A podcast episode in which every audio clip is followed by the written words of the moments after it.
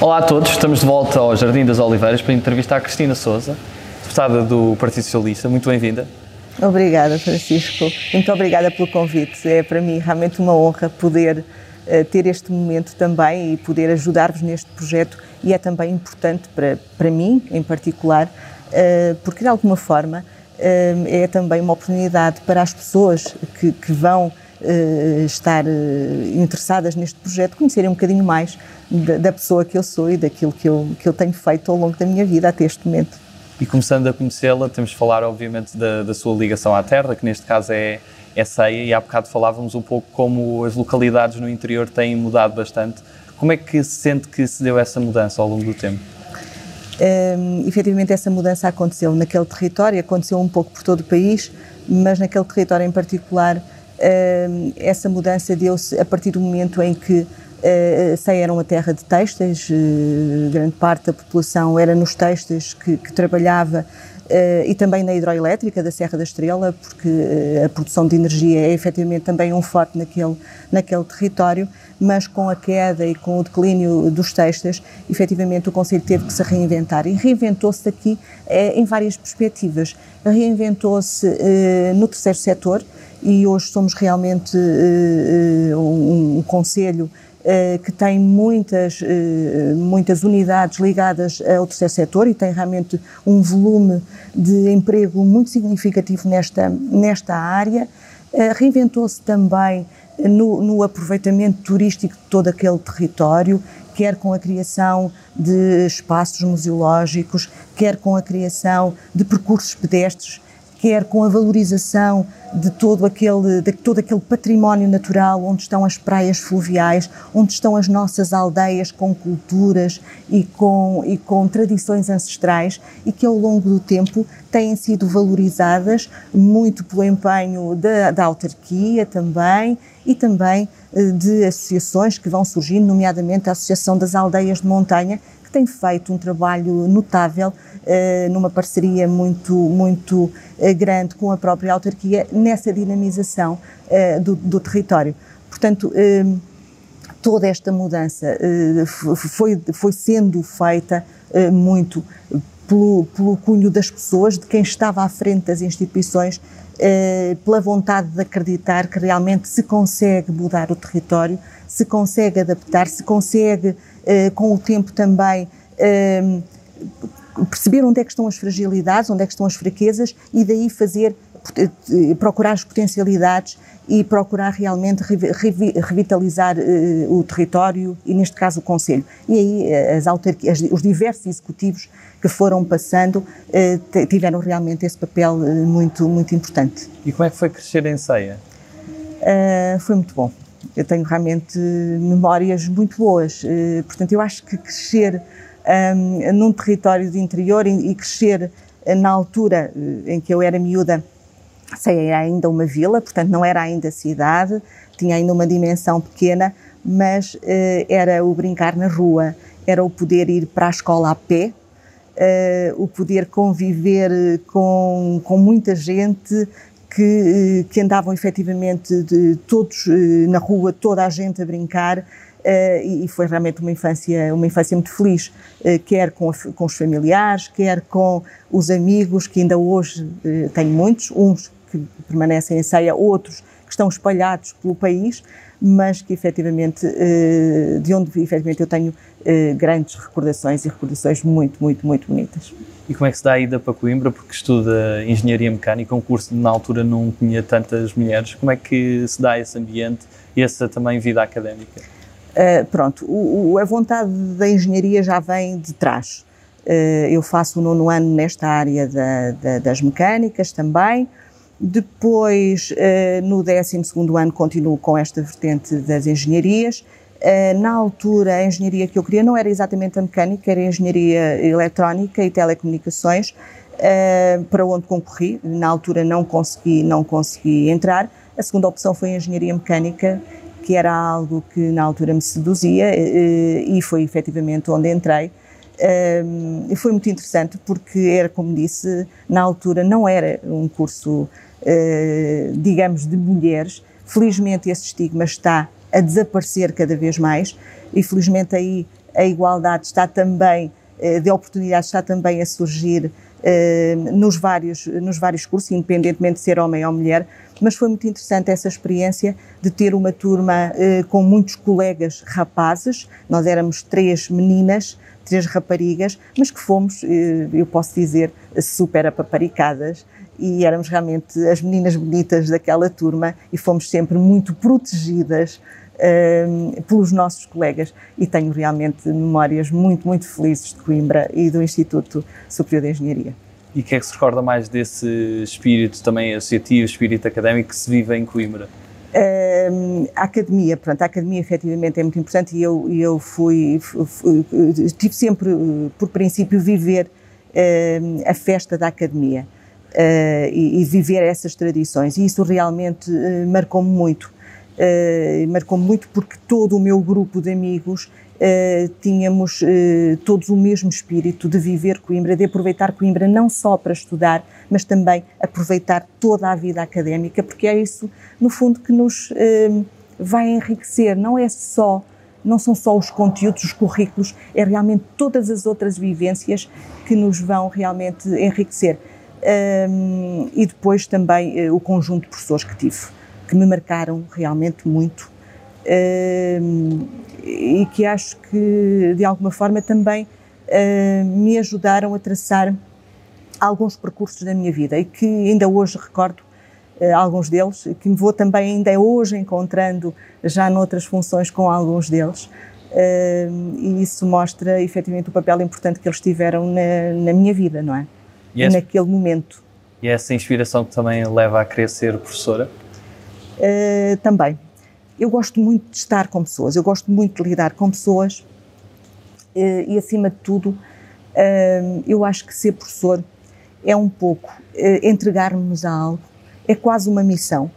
Eu diria mesmo, é uma missão. É entregar-nos a alguém, é ir tentar ir buscar o melhor que o, que o outro, os outros que estão à nossa frente têm e tentar, e aí mais uma vez, não só transmitir dos conteúdos, que isso é importante, e é importante, como professora de matemática que fui, ou de geometria descritiva, mas acima de tudo, perceber que a pessoa que está à nossa frente tem fragilidades, em determinados momentos da sua vida eh, tem dificuldades, é preciso o professor estar atento a isso e perceber que, acima de tudo, ali é preciso ajudar aquela pessoa.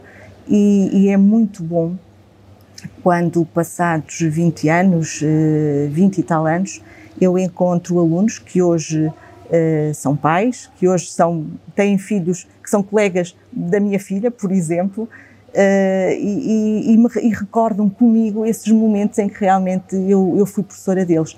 O, o, quando alguém chega ao pé de nós e nos diz, uh, professora, eu comecei a gostar de matemática a partir do momento em que foi minha professora. É porque realmente nós contribuímos um bocadinho, pode ter sido muito pouquinho, mas contribuímos um bocadinho para mudar naquele momento a vida daquela pessoa.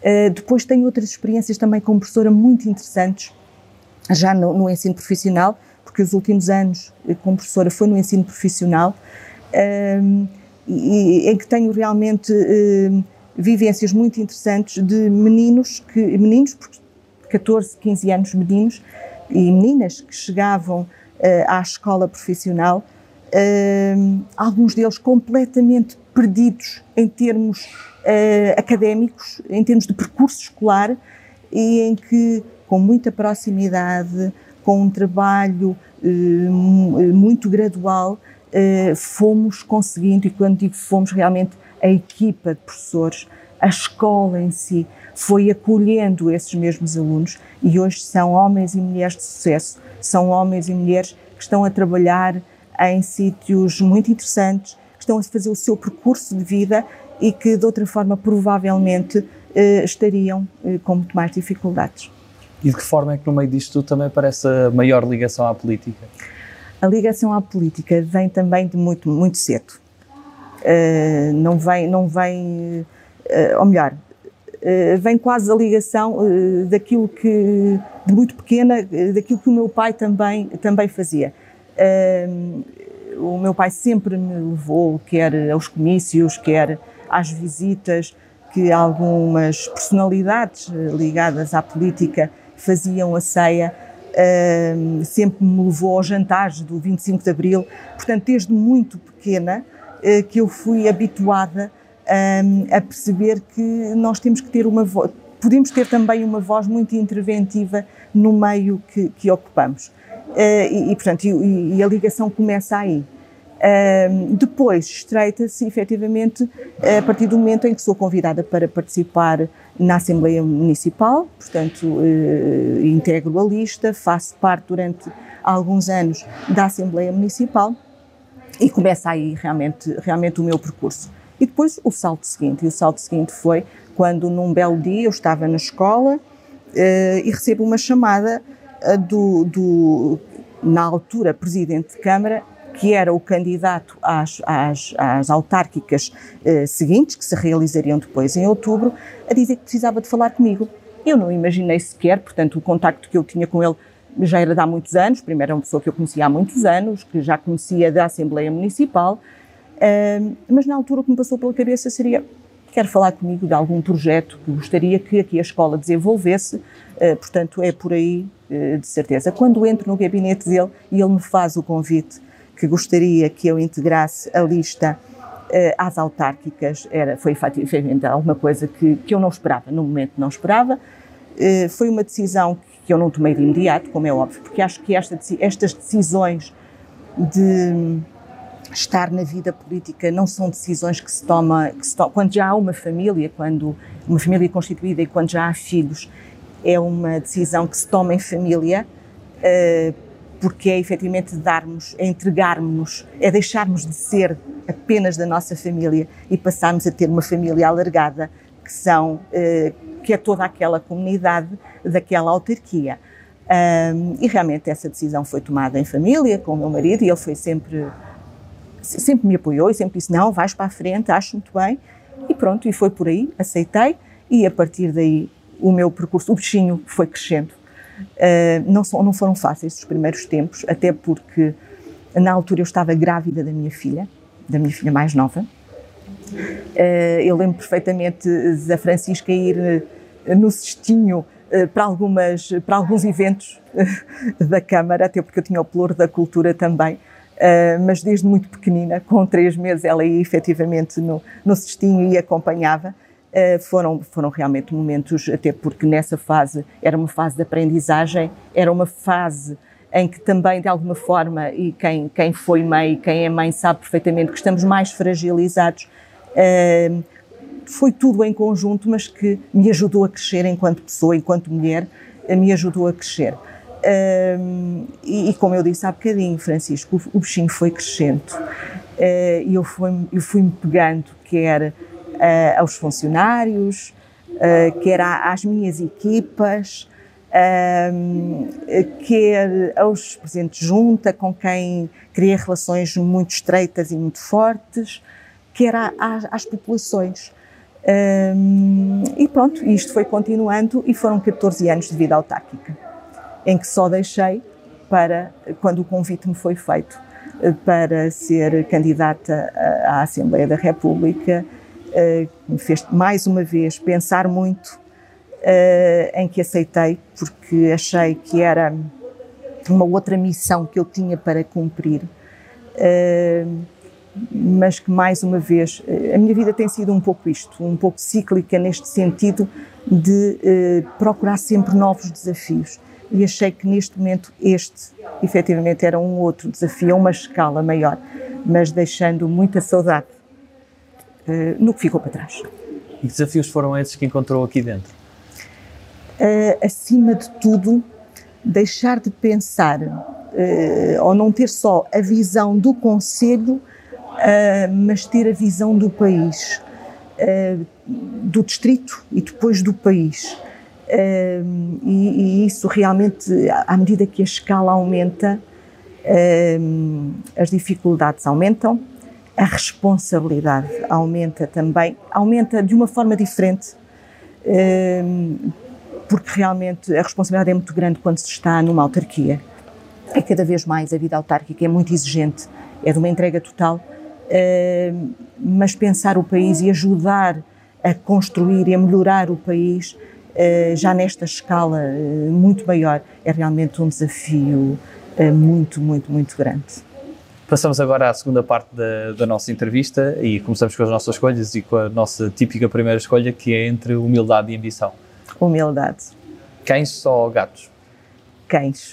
Uh, neste momento não tenho nenhum, já tive, mas cães. Apesar de ter muito medo deles. E é engraçado, porque o primeiro cão que tive, e tinha o meu filho um ano, quando, quando o oferecemos, foi a minha terapia para a fobia que eu tinha a cães. Uh, e passei realmente a gostar de cães, muito. Uh, e hoje não temos nenhum, uh, mas estou a ser pressionada todos os dias. Quando é que o próximo cão vem? Vamos ver. Segurança ou liberdade? Liberdade em segurança. Sagres ou Superboc? Superboc. Macron ou Pedro Sanches? Pedro Sanches. Pão ou queijo? Pão com queijo. Campo ou cidade? Campo em determinados momentos da minha vida, apesar de gostar muito da cidade também. Portanto, eu acho que depende do momento e do espírito que tenho em cada um desses momentos. Sonho ou realidade? A realidade, mas sempre a sonhar, porque o sonho que manda a vida, já o, já, já o poeta diz, mas uh, a realidade, mas sempre a sonhar em fazer mais e melhor. E qual é o sonho que comanda a sua vida? Tentar todos os dias ser justa, uh, honesta, e conseguir ao fim do dia, quando deito a cabeça na almofada, dizer assim: uh, correu bem o dia e posso dormir tranquilo. Paulo de Carvalho ou Rui Veloso? Rui Veloso. Hermano José ou Raul Solnado? Raul Solnado, até porque tive. Uh, também já tive a, a, a, possibilidade de conhecer o, o Hermano José, mas com o Raul Solnado tive a oportunidade de estar com, com ele eh, e, e, realmente era uma pessoa muito, muito afável, muito querida. Sente-se essa presença, inspira sim, muito? Sim, sim, sim. Sofia ou pessoa? Sofia. Eixo do mal ou circulatura do quadrado? São diferentes, completamente. Completamente. Não consigo ter escolha, porque são visões completamente diferentes e aprecio as duas. Montanha ou praia? Gosto muito da montanha, muito mesmo. Chegar eh, ao cimo da montanha e ver o nascer do sol é das experiências mais bonitas que existem. Uh, mas estar na praia e ver um pôr do sol é da mesma forma fantástico. 230 ou 180? 230. E se tivesse a oportunidade para lançar um convite a alguém, uma personalidade com quem nunca tenha tido esse privilégio de, de almoçar, quem é que seria essa pessoa? Eu sei que esta resposta já foi dada por algumas pessoas, mas a realidade é que tenho tenho uma admiração e um carinho especial por essa pessoa. Aliás, há duas. Uma delas já tive o privilégio de almoçar com ela e de poder estar com ela, que é o António Terres. Agora, há outra com quem nunca estive e adorava poder estar e conversar e, e almoçar ou jantar. É realmente o Papa Francisco. E qual é que são, são duas das mais escolhidas, exatamente. E qual é que seria o prato principal dessa refeição? O cabrito. Em algum claro. sítio específico? Uh, lá em cima, no Conselho de Ceia. E qual é que seria a primeira pergunta que faria ao Santo Padre? Uh, a primeira pergunta que lhe faria, onde é que ele vai buscar, eu sei qual a resposta que ele me ia dar, mas, mas faria na mesma essa pergunta. Onde é que ele vai beber realmente toda aquela força, sabedoria e perspicácia que lhe permitem ter a humildade, mas ao mesmo tempo a, grand, a grandiosidade que ele realmente tem em muitas situações. Eu sei qual seria a resposta, mas eu faria essa, essa pergunta na mesma. Qual é a próxima viagem que gostaria de fazer? Essa sim, eh, essa é muito clara. É Nova Zelândia, é o meu destino de sonho. Eh, é, é aquele destino que eu digo que vou fazer todos os possíveis para conseguir eh, concretizá-lo porque é efetivamente. Eu já gostava, mas uh, no âmbito de, dos meus estudos no, mestrado, tive a oportunidade, de, no âmbito de algumas cadeiras, de analisar uma série de artigos e muitos deles bebiam efetivamente eh, na sustentabilidade, no turismo eh, da Nova Zelândia. Isso fez-me apaixonar ainda mais eh, pela Nova Zelândia por toda aquela variedade e, e, e da paisagem, do território e da forma como a sustentabilidade também está patente em, toda, em todo aquele país. Portanto, sem dúvida, a Nova Zelândia. E vou fazer todos os possíveis para o concretizar. Na literatura tem assim alguma inspiração, algum autor favorito? Uh, tenho. Eu gosto muito dessa. Uh, adoro essa de Queiroz. Uh, já li várias obras dessa de Queiroz. gosto muito. mas depois gosto de outro tipo de, de leituras. Gosto muito de biografias, gosto muito de romances. Eh, de alguma poesia também, depende muito do meu estado de espírito e, e daquilo que, hum, que preciso de ler em determinado momento da minha vida. E no cinema? No cinema, uh, já tive várias fases. Já, já passei uma fase que eu acho que passámos todos, aqueles filmes do western, gostava imenso e, e vi imensos, imensos. Um, depois gostei muito de, e passei uma outra fase em que vi imensos eh, filmes que têm a ver com o Vietnã, Platoon uh, e por aí fora. Um, eu também gosto muito dos filmes da Segunda Guerra Mundial uh, e houve alguns que me marcaram muito. A Lista de Schindler, uh, A Vida é Bela, enfim. Houve realmente aqui e muito sobre o Holocausto e sobre toda aquela problemática e todo aquele terror que teria sido uh, viver naquela época. Portanto, houve ali filmes que me marcaram muito. E depois, naquelas uh, épocas, naquelas fases mais românticas, e que acho que todos passamos da nossa vida, gosto muito de romances, de, de, de ver, de ver uh, alguns romances. Mas sou realmente muito eclética na, nas minhas escolhas. E na música também é eclética? gosto muito de música portuguesa. Gosto muito de Marisa, imenso de Marisa, gosto muito de Rui Veloso, mas uh, ultimamente uh, também tenho estado a ser influenciada um pouco pelos meus filhos na, na música que vou ouvindo e acho que quando se é mãe uh, estamos um pouco somos um pouco influenciados também por isso e ultimamente há aqui um, um, um cantor que eu praticamente nem ouvia falar e de que a minha filha me tem influenciado muito, que é o Harry Styles, e que realmente tem. Eu gosto muito, gosto muito da, da sonoridade da voz. Uh, pronto, uh, acho que, que, os nossos vídeos também fazem um bocadinho de, uh, de, de, de, nossas, das nossas vivências. E depois há uma banda que eu gosto imenso, que é os Coldplay. Gosto imenso.